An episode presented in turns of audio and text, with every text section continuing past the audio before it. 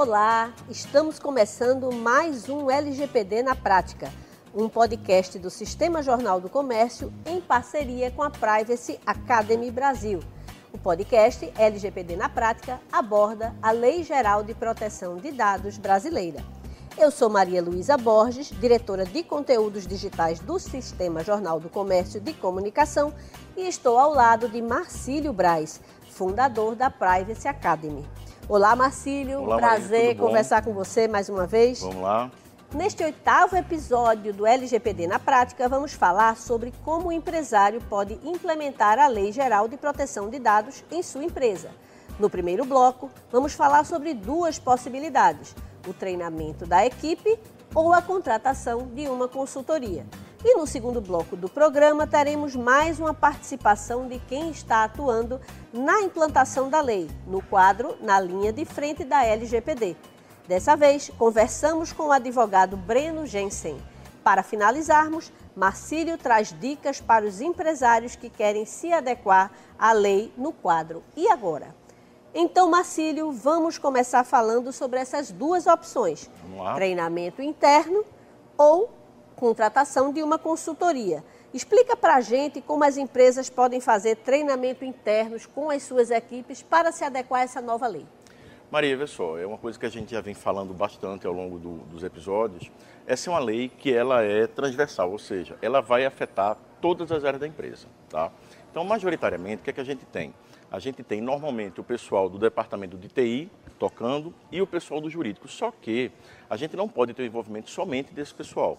A gente vai ter que ter envolvimento também, assim, em grande parte, do pessoal do RH, do time de vendas. Então, assim, é, na hora de você implementar, já que o trabalho, como a gente viu no episódio anterior, né, a, melhor dizendo, dois episódios, né, a parte de, de mapeamento, ela envolve justamente essas entrevistas para saber, em todos os processos de negócio da empresa, onde é que tem dados pessoais. Quanto mais as pessoas entenderem o que são dados pessoais, para que é que serve a lei, mais fácil fica a obtenção dessas informações.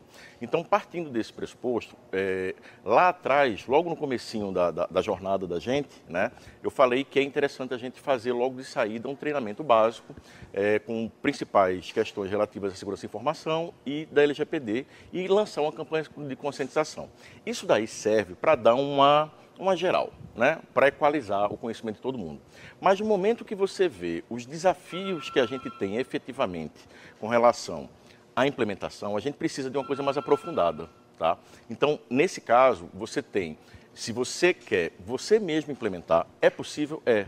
A empresa ela tem condições de fazer isso, certo? Óbvio, em algumas coisas, dependendo da estrutura dela, todas as questões jurídicas, por exemplo, a parte de ajustes contratuais, você vai precisar de um, de um suporte legal, né, para poder fazer isso. Se você tiver um time legal em casa, você tiver um time jurídico, facilita, né? Então, se você tiver treinado com relação a tudo o que diz respeito à implementação, você já tem as pessoas que trabalham ali, que conhecem melhor do que ninguém a empresa, imagina, no momento que vai, vai, vai implementar alguma coisa, vai fazer uma coisa na tua casa, você é a pessoa que conhece tudo, né? Então, assim, você tem essa possibilidade de dar esse treinamento, agora é um treinamento mais aprofundado, mais técnico, justamente para poder abarcar todos os expertises que são envolvidos nessa, durante a implementação. Essa é a saída quando você quer resolver a coisa dentro de casa, tá? E aí a gente tem uma outra possibilidade também que a gente vai fazer, vai discutir. Perfeito.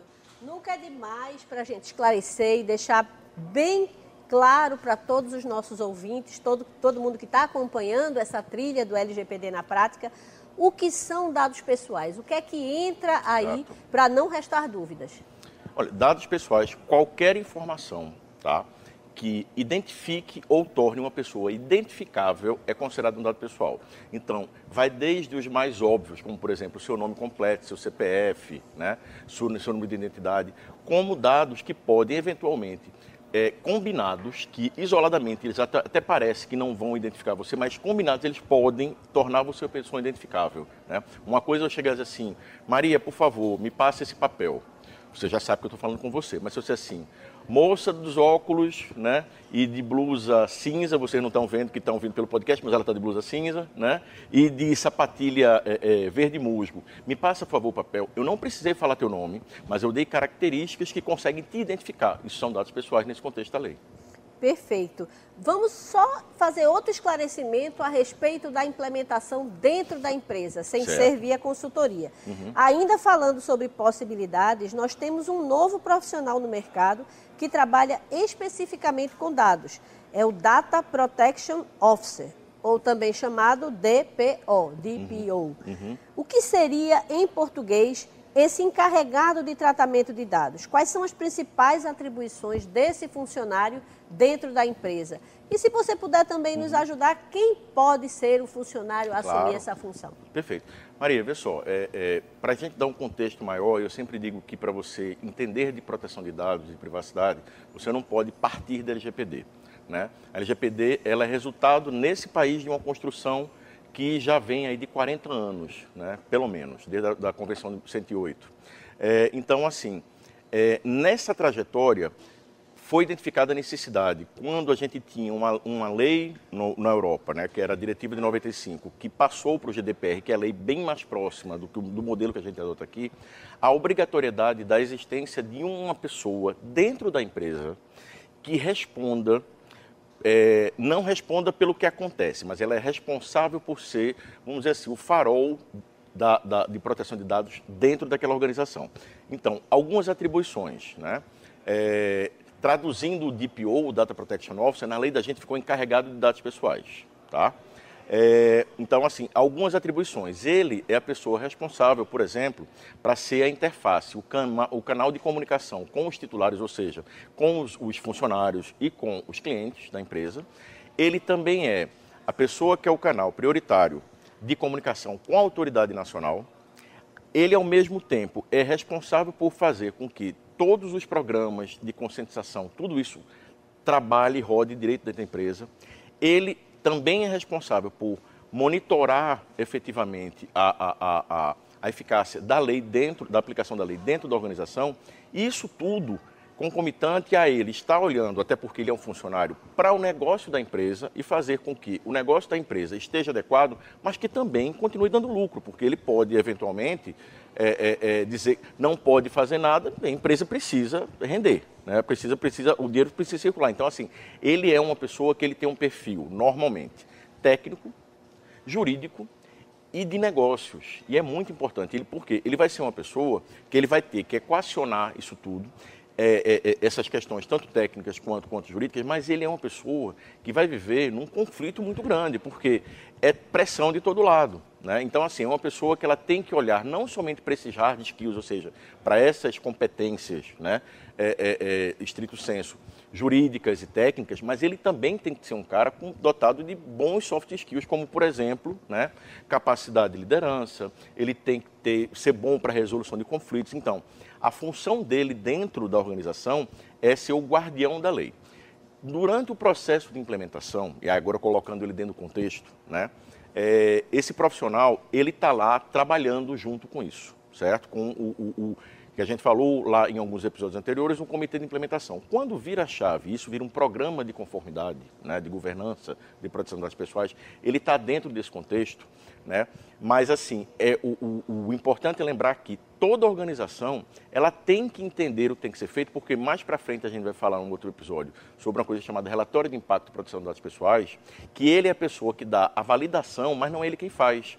Quem faz são os donos dos processos. Então, são pessoas que também têm que ter esse conhecimento para isso. Tá? É, então, para finalizar, essa pessoa ela pode vir, pode vir do jurídico, ela pode vir da área técnica. Tá? O grande ponto, e é uma coisa que a gente tem que observar, é o seguinte: ela tem necessariamente que assegurar que não se encontra uma posição dentro da empresa que possa configurar um conflito de interesse. Por exemplo, se ele é responsável por é, é, como os dados vão ser tratados e para garantir a, a, os direitos e as liberdades individuais dos titulares, é muito difícil você conseguir entender que ele seja, por exemplo, também diretor de marketing. Porque o diretor de marketing tem todo o interesse do mundo né, em monetizar aquelas informações. Então, assim, como é que ele vai estabelecer as regras e ele mesmo vai fiscalizar? Né? Então, assim, esse é um ponto que a, a NPD ela vai emitir mais opiniões. É um ponto controverso, né? porque às vezes fica difícil identificar se aquela pessoa efetivamente está num conflito de interesse ou não, exercendo a função de DPO. E por último, também é importante o seguinte: você pode ter um profissional que ele seja somente o DPO, mas isso não impede que é uma função no final das contas. Então, assim, não impede, nada impede de um profissional exercer uma atividade da empresa e acumular a função de PO. Perfeito. É, só para esclarecer, é, você citou o nome ANPD, que é a Autoridade, Autoridade Nacional, Nacional, de, Proteção, de, Dados. de Dados, que é importante que o nosso ouvinte entenda que existe um setor específico no governo cuidando Exato. da implementação, da fiscalização e da punição também Exato. relativa a, ao não cumprimento da Lei Geral Sim. de Proteção de Dados. Vamos falar então sobre a segunda possibilidade para a empresa se adequar à Lei Geral de Proteção de Dados, que é a contratação de uma consultoria em LGPD. Como ela funciona e quais as vantagens ou desvantagens de se contratar esse tipo de serviço? Vamos lá, Maria. É, a gente já viu né, a, primeira, a primeira situação na qual a gente treina o time interno para fazer isso. É, qual uma das grandes vantagens do treinamento pessoal interno? Você vai estar treinando as pessoas que trabalham naquele ambiente, né? Então, assim, isso facilita por um lado. Qual é a dificuldade quando você tem um time interno liderando aquilo? Aquelas pessoas estão ali fazendo, é, assim, exercendo suas atribuições diárias e elas acabam, acabam acumulando essa, essa, esse encargo a mais. Então, assim, é, uma alternativa a isso seria o quê? Você justamente contratar uma consultoria externa que normalmente tem sido aqui no Brasil e no mundo afora esse, esse serviço sendo oferecido por escritórios de advocacia, né?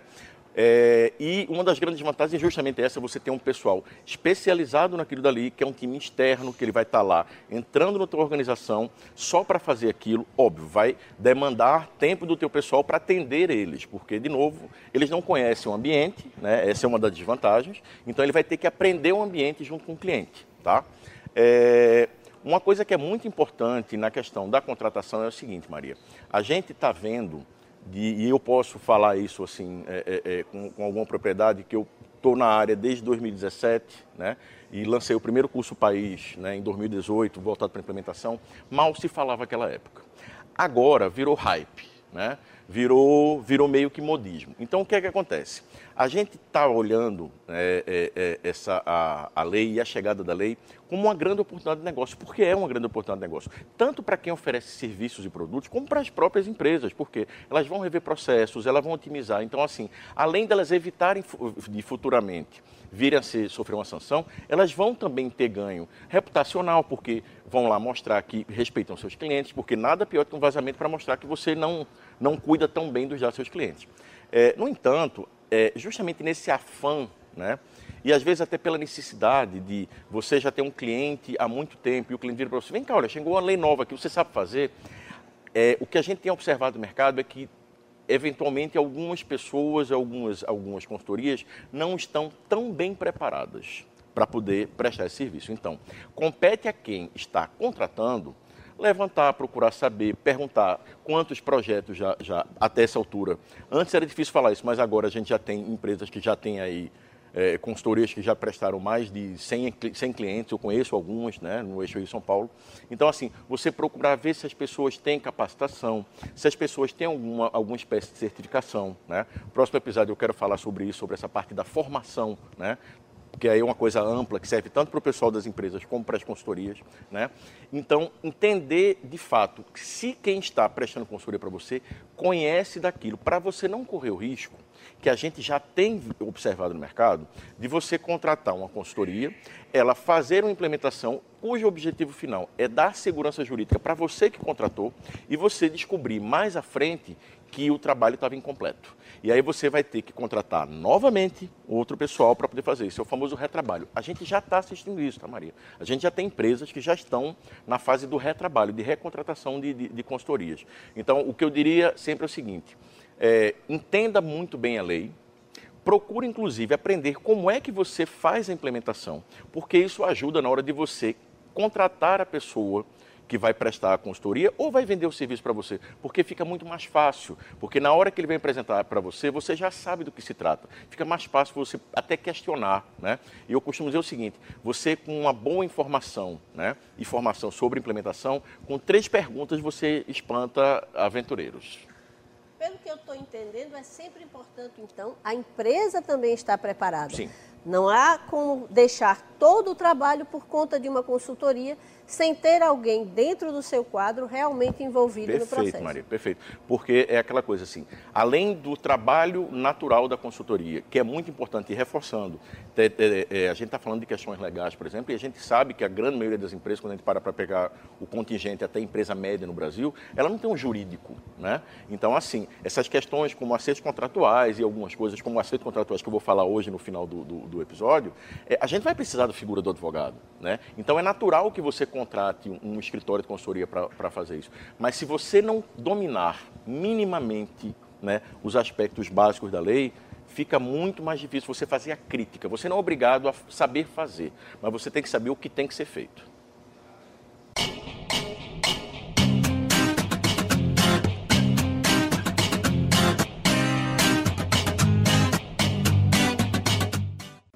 Vamos começar agora o segundo bloco do oitavo episódio do podcast LGPD na Prática, que é promovido pelo Sistema Jornal do Comércio em parceria com a Privacy Academy. Eu sou Maria Luísa Borges e estou na companhia de Marcílio Braz, que é especialista na Lei Geral de Proteção de Dados. Vamos ouvir o depoimento de Breno Gessen. Ele topou participar do quadro Linha de Frente da LGPD, onde trazemos a experiência de alguém que está atuando neste momento de implementação da LGPD.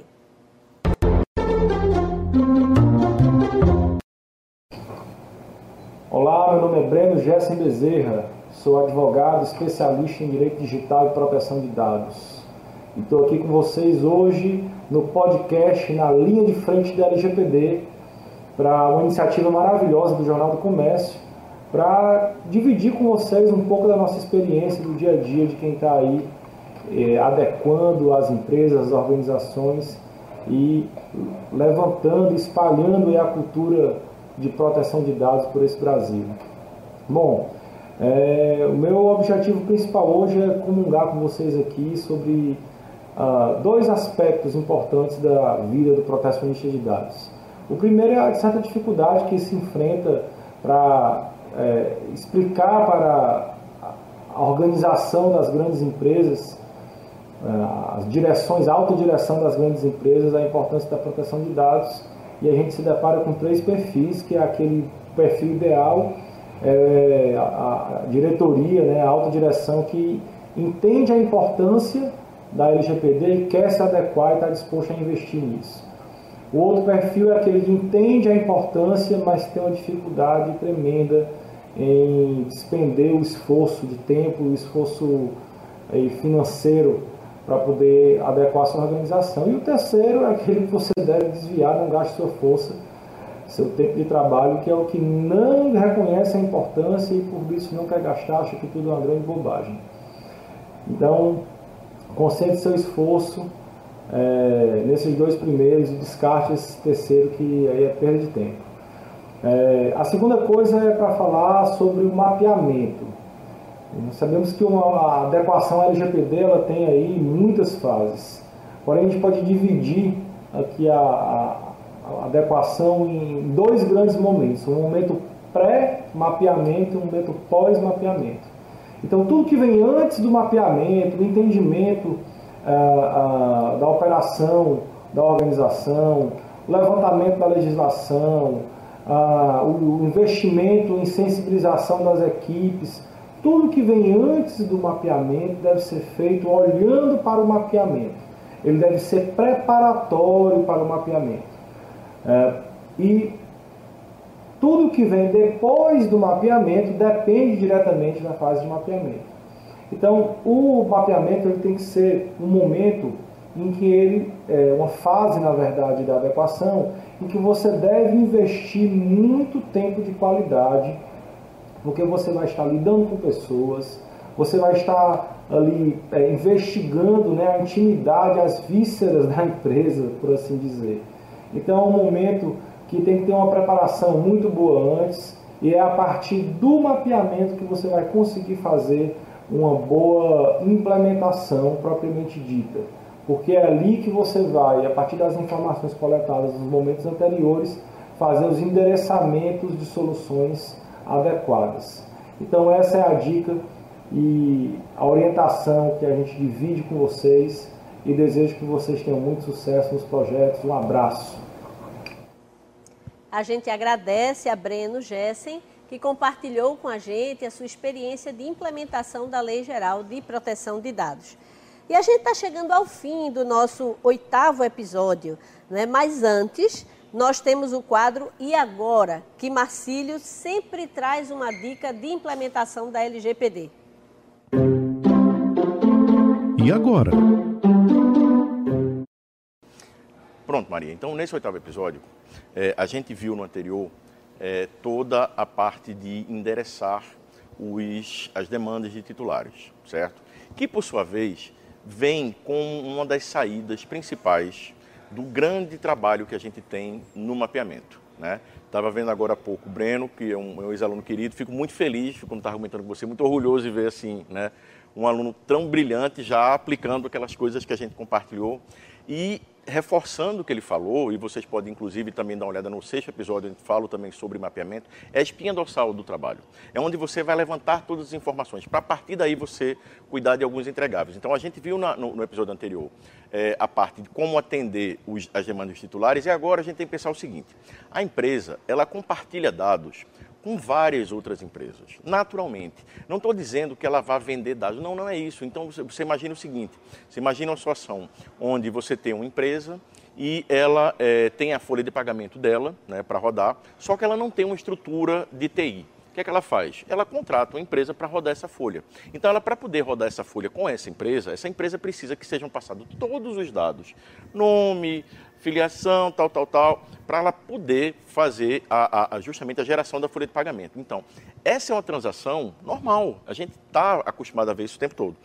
Só que, à luz da lei, essa é uma transação, né? esse tráfego de dados entre essas duas empresas é um compartilhamento entre empresas.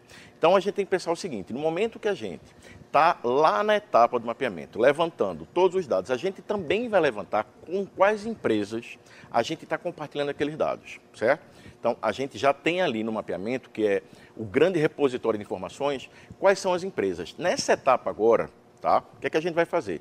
Vamos olhar para essas empresas, vamos qualificar ela à luz da, da, da LGPD, se ela se configura como um controlador ou como um operador, tá? É, eu acredito, não lembro agora exatamente qual foi o episódio, mas num dos primeiros eu falo e explico bem é, essa questão do controlador do operador.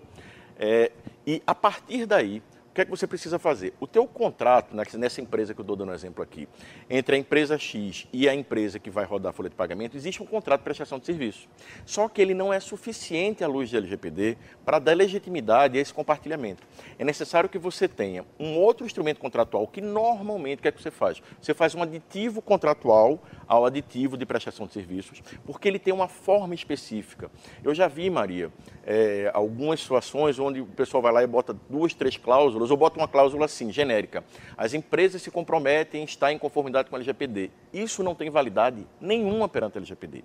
Existe uma formatação específica para um contrato que em inglês tem um nome bonitão, né? que é o Data Processing Agreement, ou o contrato de, de, de, de processamento de dados, que ele precisa existir. E aí, o, minha recomendação é, pesquisem, principalmente em inglês, tem essa, essa, essa sigla, DPA, né? Data Process Agreement, que ele já, vocês conseguem encontrar literatura que mostre exatamente quais são todos os principais elementos constitutivos desse, desse contrato. O mais importante que a gente tem que ter em mente é, eu preciso levantar quem são os outros agentes de tratamento, ou seja, as outras empresas com as quais eu compartilho, e eu não posso deixar de ter esse, esse aditivo contratual específico para fazer valer a legalidade nessa, nessa transação. É, um outro ponto importante também é o seguinte: quando a gente pensa em clientes, a gente tem que lembrar que a gente tem clientes externos e internos, os funcionários. Então, nesse momento também, já que a gente está na fase de ajustes contratuais, é o momento de você revisar os contratos de trabalho e você colocar as cláusulas também referentes à, à LGPD, tá? fazer a conexão disso com o código de conduta e com aviso de privacidade dos funcionários. Então, assim, esse, nesse momento aí, você está fechando toda a parte que seria a parte mais, como é que eu posso dizer, jurídica, de fato, do processo, que é quando você vai fazer esses ajustes de contrato. Excelentes dicas do nosso Marcílio Braz, que é especialista em LGPD, a Lei Geral de Proteção de Dados. Para este oitavo episódio, Marcílio Braz preparou uma novidade, uma surpresa para quem nos escuta, que é um cupom de desconto no curso de adequação, é isso, Marcílio? Isso, isso. Até para, assim, como está todo mundo junto nesse barco, todo mundo está precisando aprender, e para você, né, assim, assim é, é, é, que é fiel né, e que está aí acompanhando todos os episódios, é, na parceria com o JC, a Privacy Academy ela agora vai disponibilizar para você um desconto de 10% no curso de implementação prática né, da LGPD. Foi o primeiro curso do Brasil né, criado nessa área, ele já roda desde dezembro de 2018. A gente já formou mais de 700 alunos no Brasil e da Europa também, já tem desembargador, juiz, advogado, consultor, já teve um monte de gente. Então, é, basta você acessar o www.privacyacademy.com.br ou e também lá no, no post você vai ver lá o site e o cupom é podcast10, ok? Todos okay. os meses a gente tem turmas.